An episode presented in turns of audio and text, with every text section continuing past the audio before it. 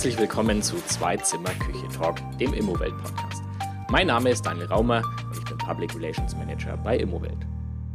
In der heutigen Folge geht es um neue Ansätze im Hausbau. Ich spreche mit Waldemar Korte, der ist Architekt bei der Firma Mense Korte in Beckum, das ist im schönen Münsterland, und dort hat seine Firma das erste aus dem 3D-Drucker gebaute Haus in Deutschland fertiggestellt. Danach spreche ich mit Philipp Köter. Er ist Gründer der Firma Modulab Housing Construction in Hamburg und er verspricht, dass er mit seiner Firma die Baukosten für Häuser um 70 Prozent drücken kann, weil dort alles vorab in Modulbauweise entsteht. Bevor ich aber zu den Gesprächen mit unseren heutigen Gästen komme, noch der Immobilienfakt des Monats. Sommer, Sonne, Poolzeit. Ein eigener Swimmingpool im Garten ist ja wohl der Traum eines jeden Hausbesitzers. Wussten Sie aber, dass ein Haus mit Schwimmbecken im Mittel knapp 50.000 Euro mehr wert ist. Häuser mit Pool kosten also 13 Prozent mehr als solche ohne Pool. Und die Corona-Pandemie hat den Effekt sogar noch verstärkt, weil während der Krise viele Freibäder geschlossen blieben und oftmals auch der Urlaub am Strand oder am Hotelpool ins Wasser fallen musste, stieg der Wert eines eigenen Pools. Das untermauert der Vergleich mit dem Jahr 2019, also vor Beginn der Corona-Pandemie. Noch vor der Krise hat ein Haus mit Pool nur rund 40.000 Euro mehr gekostet. Weitere Informationen zu diesem Thema finden Sie unter presse.immowelt.de. Einen Link zur Untersuchung finden Sie auch im Beschreibungstext dieser Folge. Kommen wir nun zu unserem ersten Gast in dieser Folge. Ich bin jetzt verbunden mit Herrn Waldemar Korte. Er ist Architekt bei Mense Korte in Beckum, das ist im Münsterland. Und er hat mit seiner Firma das erste 3D gedruckte Haus in Deutschland fertiggestellt. Ist der 3D-Druck jetzt die Zukunft des Bauens oder handelt es sich nur um ein nettes Konzept, das aber noch nicht in der Praxis zur Marktreife gebracht wurde? Darüber rede ich jetzt mit Herrn Korte. Herr Korte, ich freue mich sehr, Sie als Gast begrüßen zu dürfen. Ja, guten Morgen, Herr Raumer. Vielen Dank, dass ich dabei sein darf. Vielleicht können Sie unsere Hörer einfach mal durch den Prozess führen, wie so ein Hausbau im 3D-Druck funktioniert.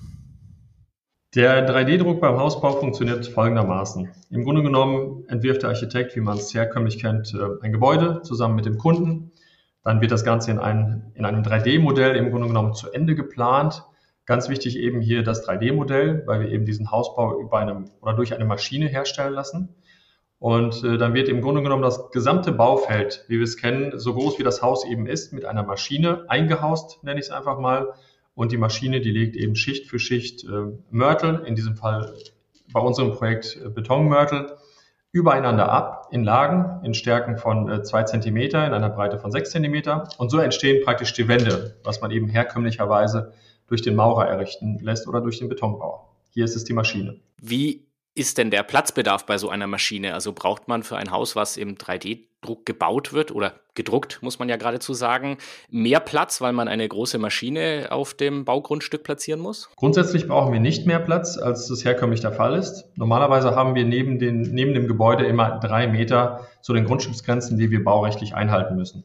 Da reden wir jetzt natürlich von einer offenen Bauweise.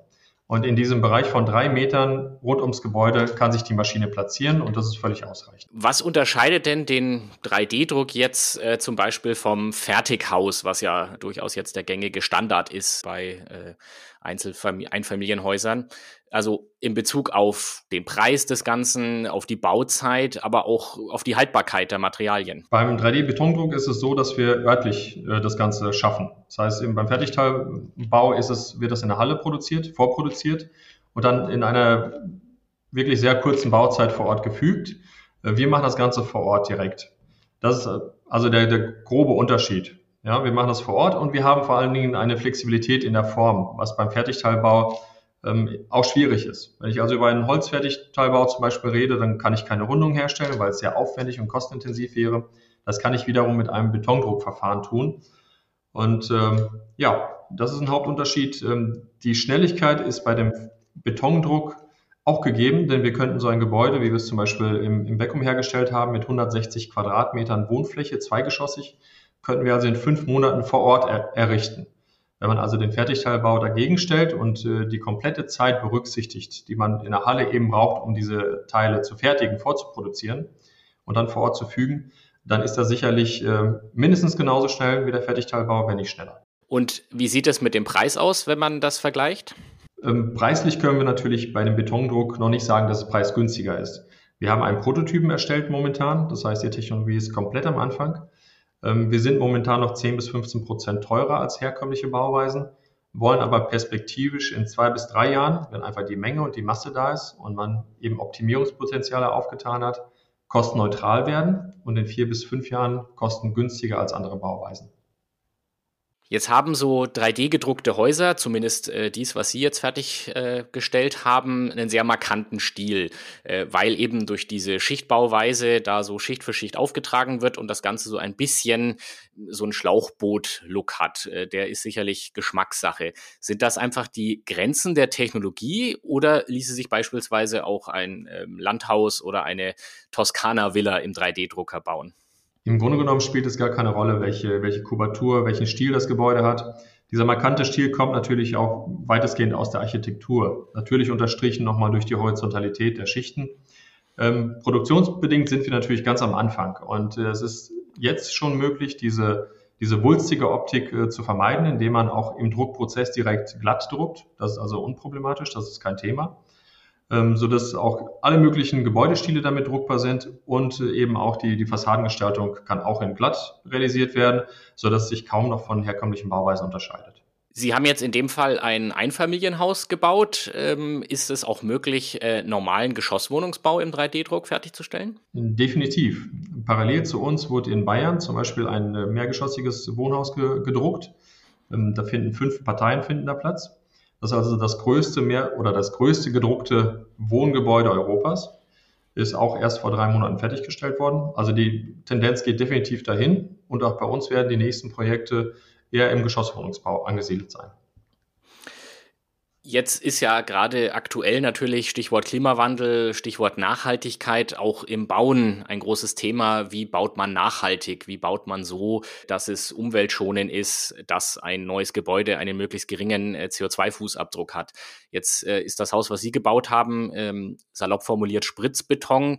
Äh, der steht jetzt nicht gerade im Ruf, besonders äh, nachhaltig zu sein, äh, was den CO2-Verbrauch äh, angeht. wie stehen Sie dazu? Ähm, sehen Sie da möglicherweise Probleme in Zukunft mit der Technologie des 3D-Drucks? Ich sehe da gar keine Probleme. Natürlich hat der Zement hat einen schlechten Ruf, ganz klar. Aber ohne Zement, ohne Beton werden wir auch die nächsten 300 Jahre nicht bauen können. Das ist nun mal ein essentieller Baustoff. Die Frage ist einfach, wie man damit umgeht. Beim 3D-Betondruck ist es eben ein Vorteil, dass wir Material ähm, sehr genau applizieren können und die Bauteile auch nur so stark drucken, wie wir sie statisch wirklich brauchen. Das heißt, wir sparen da schon einmal Material. Für Beton haben wir uns in dem Fall entschieden, weil Beton natürlich ähm, ein bekannter Baustoff ist, er ist erprobt. Das heißt, auch das gesamte Zulassungsverfahren äh, war dementsprechend nicht so kompliziert, wie es vielleicht mit komplett neuen Baustoffen gewesen wäre. Wir spielen natürlich mit dem Gedanken, auch der Materiallieferant spielt mit dem Gedanken, eben diese, diese Mörtel immer weiter zu optimieren. Das heißt, da auch mit Recyclingmaterialien zu arbeiten, den Zementgehalt äh, zu senken und so weiter und so fort oder eben komplett mit Recyclingmaterialien zu drucken. Das sind alles Optionen, die da sind, die wir auch in Zukunft nutzen werden. Aber der Anfang ist eben mit Beton gemacht worden, weil das der momentan eben der, ja, der einfachste Weg ist, um so eine Technologie überhaupt erstmal auf den Markt zu bringen. Wie muss ich mir denn die Wärmedämmung vorstellen, wenn etwas 3D gedruckt wird? Ähm, weil im klassischen Wohnungsbau weiß man, wie das funktioniert. Ähm, druckt man das dann mit, die Dämmung, oder wird die nachträglich hinzugefügt? Die Dämmung wird nicht mitgedruckt, sondern das, was wir drucken, sind wirklich die vertikalen Bauteile, die tragend sind, beziehungsweise auch die vertikale Fassade. Das wird gedruckt. Die Dämmung, die wird herkömmlich entweder im Nachgang eingeblasen in Hohlräume, die wir vorher drucken, oder eben direkt baubegleitend ähm, eingeschüttet. Also in, äh, im Fall bei dem Projekt in Beckum haben wir eben ein äh, Recycling beziehungsweise einen recyclingfähigen Wärmedämmstoff verwendet. Das ist ein ökologisches Material, was eben Perlite heißt ein, ein, eine Schüttdämmung, ein geblähtes Vulkangestein, so dass wir auch mit diesen Dämmstoffen natürlich bewusst versuchen, dem CO2-Fußabdruck ähm, des Betons entgegenzuwirken. Sie haben jetzt dieses Haus in Beckum schon angesprochen, äh, mit dem Sie ja im Grunde einen Proof of Concept geliefert haben, also dass es äh, möglich ist, ein ganzes Haus im 3D-Druck fertigzustellen. Sehen Sie das jetzt als ersten Versuch oder äh, sind wir hier schon quasi kurz vor der Marktreife und äh, das war jetzt der Startschuss für eine neue Bautechnologie? Oder ging es Ihnen erstmal im Prinzip nur darum, ähm, ja, in einem Pilotprojekt zu zeigen, äh, was möglich ist? Das war definitiv nicht nur ein Proof of Concept, sondern das, das war der Startschuss, da sind wir uns ganz sicher. Die Maschine, die ist zertifiziert, die ist zugelassen äh, für die Baubranche, die ist serienreif, gar keine Frage. Auch das Material ist serienreif. Natürlich haben wir noch unglaublich viel zu tun. Wir haben Prozesse zu optimieren, wir haben Material zu optimieren. Es müssen mehr Maschinen her, es muss mehr Mörtel her. Aber wir werden die Technologie jetzt direkt weiter vorantreiben. Die Firma Peri tut das schon dieses Jahr mit zwei Projekten, die dieses Jahr noch gedruckt werden. Und äh, für uns stehen im nächsten Jahr ungefähr zehn Projekte auf der Agenda. Also das ist jetzt nicht nur ein, wir haben es geschafft und warten jetzt mal ab, was passiert, sondern wir marschieren voran. Sie haben jetzt schon zehn Projekte angesprochen, die Sie in der Pipeline haben. Sind das dann eher private Bauherren, also sprich ähm, Einfamilienhäuser, oder sind das eher gewerbliche äh, Bauherren, die im großen Stil Gebäude bauen? Also sprich, für welche Art von Bauherren ist denn der 3D-Druck äh, momentan überhaupt geeignet oder gedacht? Im Grunde genommen wäre es für alle geeignet. Die Problematik ist zurzeit noch, dass wir eben im Einfamilienwohnhausbau ähm, noch nicht wirtschaftlich sind sodass zwar viele Kunden ein Interesse bekunden, dass sie das gerne machen möchten. Wenn sie aber merken, dass der Betondruck momentan für diesen Bereich noch etwas teurer ist, ähm, dann äh, werden die Projekte teilweise auch eben nicht weiterverfolgt. Wir wollen jetzt in den Geschosswohnungsbau. Da haben wir private Kunden, die das eben mittragen, die das auch unbedingt wollen. Wir haben aber auch öffentliche Bauten, die wir angehen werden. Das heißt, es sind Schulanbauten, die zur, zur Diskussion stehen oder die schon in der Projektierung sind. Und da reden wir über Konstruktionen, die eben dreigeschossig sind, äh, die 25 Meter lang sind, 15 Meter breit sind. Das sind also schon größere Strukturen, äh, die wir jetzt angehen werden. Das äh, war ein sehr interessanter Einblick in das Thema 3D-Bauen. Äh, da danke ich Ihnen sehr, Herr Korte. Wir werden das Thema auf jeden Fall weiter verfolgen und dann auch in Zukunft sehen, ob sich das äh, auf dem Bau in breiter ja, Basis durchsetzt. Ähm, vielen Dank schon mal dafür, für diesen Einblick. Und wie es bei uns am Ende äh, üblich ist, lockern wir dann immer am Ende noch mit einer kurzen Schnellfragerunde auf, wo wir unseren Gästen äh, kurz abwechselnd Gegensatzpaare vorlesen. Ein Beispiel wäre zum Beispiel Meer oder Berge. Ich würde Sie bitten, dann einfach ganz spontan sich für eine der beiden Optionen zu entscheiden, die ich Ihnen jetzt vorlese. Fangen wir an. Buch oder Fernsehen? Buch. Wandern oder Strandurlaub? Wandern. Cabrio oder Kombi? Kombi. Dann danke ich Ihnen noch für diesen Abschluss und ja, vielen Dank für das Gespräch. Sehr gerne, hat mich gefreut. Mein zweiter Gast in der heutigen Podcast-Folge ist der Herr Köter aus Hamburg. Er ist einer der Gründer der Firma Modulab Housing Construction. Herr Köter, ich begrüße Sie sehr in unserem Podcast. Ja, herzlichen Dank für die Einladung. Ich freue mich. Dann steigen wir doch gleich mal ins Thema ein. Äh, ich habe ja schon gesagt, äh, Sie sind einer der Gründer der Firma Modulab. Äh, erklären Sie uns doch mal bitte, was sich hinter dem Konzept Modulab verbirgt.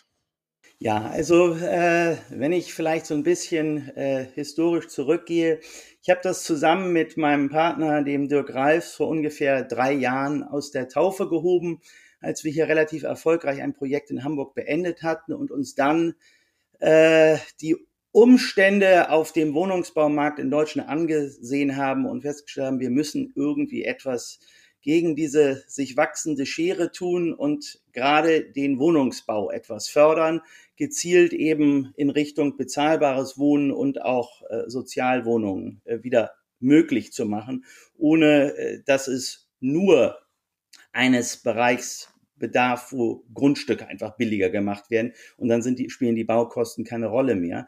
Und wir haben das dann relativ äh, nüchtern analysiert und festgestellt, ähm, was sind die drei wichtigsten Punkte, an denen man arbeiten muss? Das eine ist der Grund und Boden.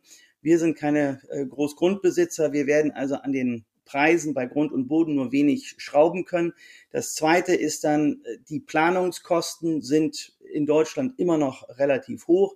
An denen muss man also arbeiten. Da haben wir gesagt, wir müssen einen Digitalisierungsansatz finden, um eben auch eine, ein sich immer wiederholendes äh, Moment zu nutzen und zu sagen, wo können wir da außerhalb von den üblichen HOAIs und sowas Kosten sparen und es digitalisieren.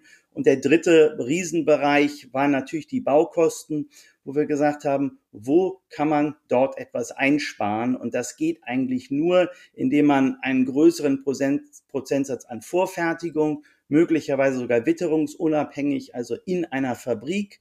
Und so sind wir auf das Konzept letztendlich gekommen, dass wir gesagt haben, wir wollen einen modularen Ansatz entwickeln, bei dem wir bis zu 90 Prozent Vorfertigung in einer Fabrik haben, die dann äh, auf die Baustelle gebracht wird.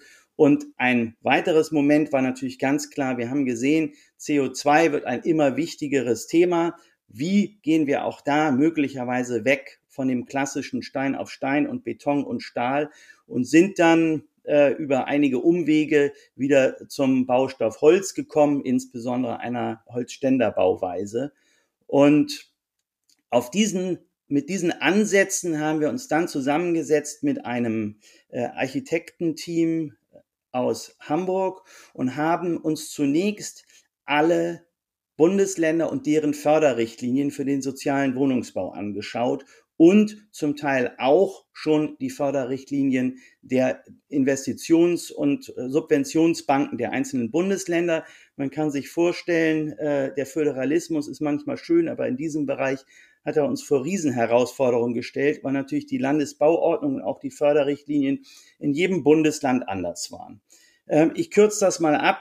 Wir sind dann nach einem guten äh, Vierteljahr zu dem Ergebnis gekommen, dass es ein sozusagen gemeinsames Maximum bzw. Minimum für alle Anforderungen der Wohnräume gibt und haben auf der Basis dann ein Konzept entwickelt, wie wir mit fünf Grundmodulen alle sozial geförderten Wohnungen in Deutschland abbilden könnten.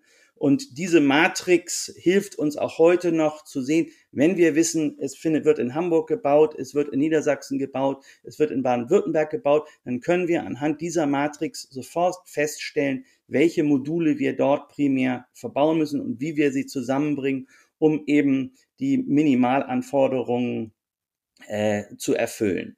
Vielleicht kurz erklärt, die fünf Grundmodule, mit denen wir heute arbeiten, ist ein reines Technikmodul. Das ist sozusagen das aufwendigste Modul, was wir haben.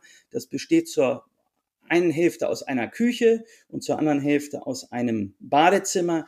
Die sind komplett äh, vorinstalliert, kommen also als fertige und funktionstüchtige Module auf die Baustelle. Daran schließt sich in der Regel an, das ist das zweite Modul, ein Wohn- äh, und Auf also Wohn- und Esszimmer.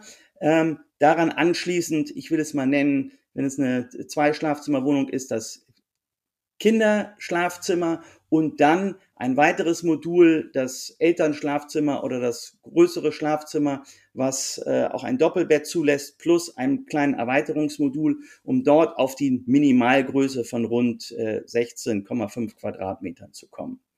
Das ist vielleicht so das Grundkonzept des Weiteren war für uns sehr wichtig zu sehen, wie bringen wir diese Module auf eine Baustelle. Unsere Mitbewerber gibt es ja auch, die haben den Ansatz Modulbau, das ist nichts Neues. Wir haben das Rad auch nicht neu erfinden, aber in ganz vielen Fällen, sei es Beton oder Stahl, arbeiten die mit Größen, die es erforderlich machen, dass man immer Sonderrechte braucht, wenn man diese großen Module auf die Baustelle fährt. Und da haben wir von Anfang an ganz bewusst uns entgegen entschieden und gesagt, wir wollen eigentlich eine Größe, die es uns ermöglicht, 24 Stunden am Tag äh, zu fahren. Und dadurch ist herausgekommen, dass unsere Module also nicht breiter als ungefähr 2,50 Meter und keine Länge haben, die über 6,50 Meter hinausgeht, was bedeutet, wir können immer zwei Module mit einer Fahrt einem LKW transportieren und das 24 Stunden am Tag. Ähm, denke mal, das ist so als grober, äh, grobe Übersicht über das Konzept äh, vielleicht das, was ich bis jetzt sagen kann. Wenn man jetzt von diesen Modulen hört, äh, dann hat man vor dem geistigen Auge ja oft so das Bild einer ja, Containerwohnung, die aus verschiedenen Elementen zusammengesetzt wird.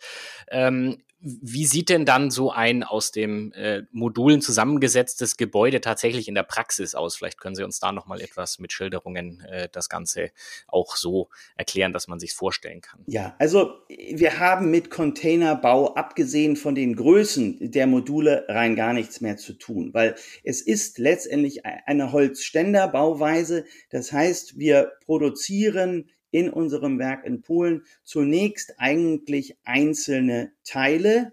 Äh, und da unterscheiden wir uns auch von einigen Mitbewerbern, die bei uns dann eben in der Fabrik komplett zusammengefügt werden. Und der Aufbau dieser Gebäude ist damit der eines üblichen Holzhauses in diesem Sinne und hat also mit Container gar nichts zu tun. Die Verbindung der Module, die findet natürlich noch statt, aber äh, sie bekommen, und das ist mit Sicherheit einer der großen Vorteile in unserem System, sie kriegen, kriegen eben, sobald die auf der Baustelle sind, sofort ein Wohngefühl. Es gibt keine Baufeuchte, es gibt keine äh, großen Arbeiten, die mehr notwendig sind, außer das Verbinden der einzelnen Module.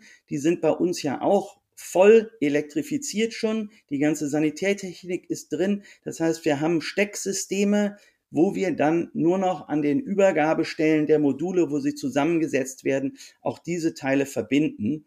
Und ähm, ich kann insofern nur sagen, wir haben uns ja auch zum Ziel gemacht zu sagen, es müssen letztendlich Wohnungen sein, in die jeder sofort gerne einzieht. Und das schließt uns auch ein und das ist der Fall. Wir haben bisher eigentlich alle, die in diese Wohnungen reingegangen sind, nur positives Feedback, sondern wir konnten uns nicht vorstellen, wie man sozusagen sofort dieses Wohngefühl kreieren kann.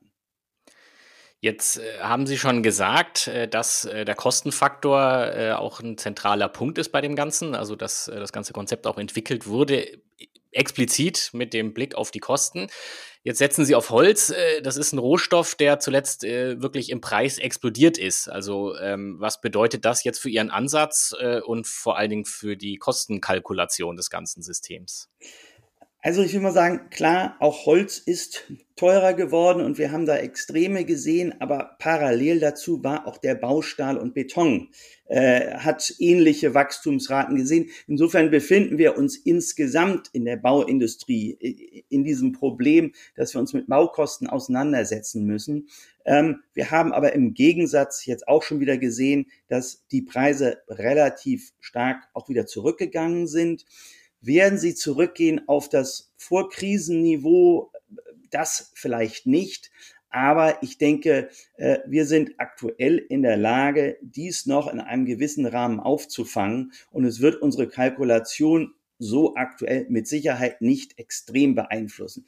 Wenn wir jetzt über die gesamte Bandbreite der äh, Baustoffe weiterhin Wachstum und Steigerungen sehen, dann werden wahrscheinlich auch wir gezwungen sein, das irgendwo umzusetzen. Aber dann befinden wir uns in dem Gesamtrahmen Baukosten. Das heißt, da stehen wir dann auch nicht anders da als alle anderen, äh, die klassisch äh, konventionell Stein auf Stein bauen.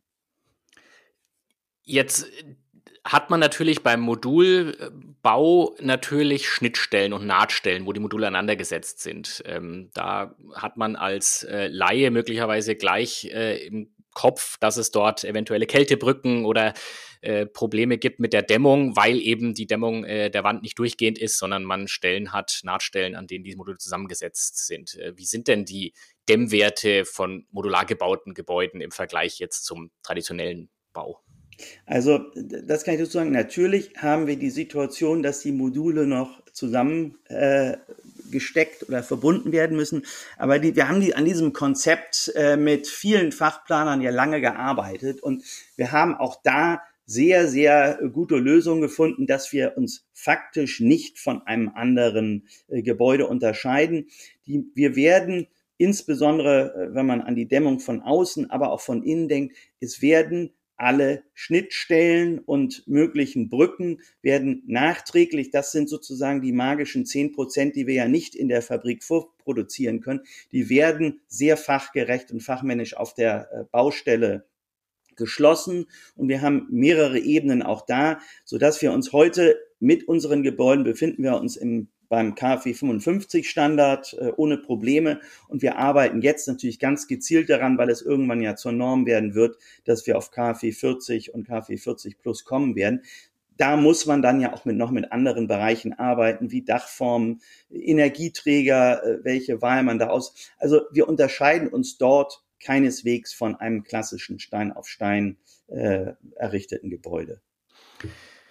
Sie werben jetzt damit, äh, dass äh, vor allen Dingen der Geschosswohnungsbau eben schneller und günstiger werden kann und äh, damit ist Ihr Konzept ähm, auch für den sozialen Wohnungsbau sicherlich sehr interessant, wo gerade Kosten ein ganz entscheidender Faktor sind können jetzt mit ihrem Konzept auch äh, ja, mittel- bis höherpreisige Wohnungen äh, günstiger gebaut werden oder der Bau dort beschleunigt werden, weil gerade im höherpreisigen Segment haben die Käufer natürlich Sonderwünsche, wollen spezielle Ausrichtungen, äh, wollen spezielle Ausstattungsmerkmale ähm, und äh, können sich möglicherweise bei äh, ja, höherpreisigen Wohnungen, wo also viel Geld ausgegeben wird, nicht mit äh, im Prinzip einem einfachen Modulbau anfreunden. Also Ganz klar, machbar ist das. Die andere Frage ist, macht es Sinn? Unsere Stärke liegt mit Sicherheit nicht auf den Individuallösungen, sondern um eben gewisse Synergien zu heben, sage ich mal, bauen wir eher von der Stange. Und ich glaube, dass gerade für den Eigentumswohnungsbau natürlich äh, die Individuallösungen im Vordergrund stehen. Insofern ist das nicht unser primäres Ziel, uns in diesem Bereich aktiv zu werden. Wir haben aber, das sage ich auch äh, in aller Offenheit, uns haben Kommunen schon angesprochen, weil sie gesagt haben, wir haben neben dem sozialen Wohnungsbau eigentlich ja auch den Auftrag, bezahlbares Eigentum zu schaffen.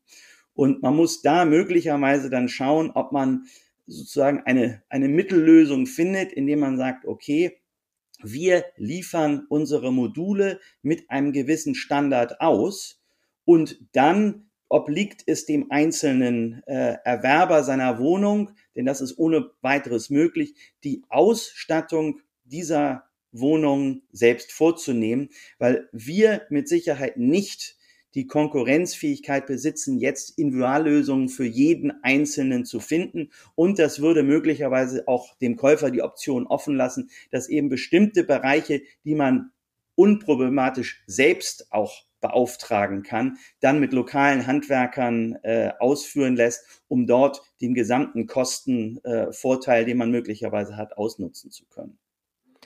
Wenn ich Sie jetzt richtig verstanden habe, dann fokussieren Sie sich auf den Geschosswohnungsbau. Wäre es denn möglich, auch äh, ein klassisches Einfamilienhaus mit den Modulen zu bauen? Das wäre es, aber in diesem Bereich werden wir mit Sicherheit nicht vordringen, weil es gibt sehr, sehr gute Mitbewerber, äh, die sich spezialisiert haben auf diesen Bereich. Und ähm, das ist eigentlich genau das Element, was wir nicht machen wollen, weil da die Individualität noch eine viel größere Rolle spielt als zum Beispiel bei Wohnungen. Das heißt, wir werden, was die äh, Einfamilienhäuser angeht, uns mit Sicherheit nicht engagieren. Ich nehme eine Ausnahme heraus. Wir sind auch da angesprochen worden, ob wir in diesem Bereich, der jetzt ja sehr populär geworden ist, Tiny Houses, uns das vorstellen könnten und wir haben ein Konzept entwickelt, das in den Bereich Ferienhäuser geht, ähm, die man dann eben nur eingeschossig mit einer Dachkonstruktion äh, konzipieren könnte. Das ist etwas, was wir eventuell machen würden, aber auch da unter der ganz klaren Maßgabe, dass wir dies nur machen, wenn wir mit unseren bestehenden Modulen arbeiten und diese nicht wirklich verändern müssen, denn sonst können wir die Vorteile äh, unserer des modularen Bauens und des vorgefertigt nicht hinreichend nutzen. An welchem Punkt äh, des Prozesses steht denn jetzt Ihr Unternehmen? Also äh, sind Sie noch in der Konzeptphase, das heißt, Sie haben das jetzt äh, ausprobiert, haben ein Proof of Concept erreicht oder könnten Sie im Prinzip ab morgen im großen Stil loslegen und deutschlandweit Häuser bauen? Ja, also die Antwort ist ganz klar ja. Wir sind weit über die reine Konzeptphase hinaus. Wir haben in unserem Werk in Polen vor ein, um knapp einem Jahr ein, wie wir es nannten, Mock-up-Gebäude errichtet, um es auf Herz und Nieren zu testen. Das hat sehr gut geklappt und wir haben jetzt im letzten äh, vier Monaten ein Gebäude bei Hannover errichtet. das äh, jetzt fertiggestellt wird dieser Tage. Und wir haben bereits drei weitere Projekte, die wir jetzt in diesem Jahr noch versuchen wollen anzufangen. Ähm, da ist einfach das Nadelöhr auch etwas, die, die Baugenehmigung, die in Corona-Zeiten auch da etwas haben auf sich warten lassen. Aber wir sind äh, fertig und ready to go, um weitere Projekte umzusetzen.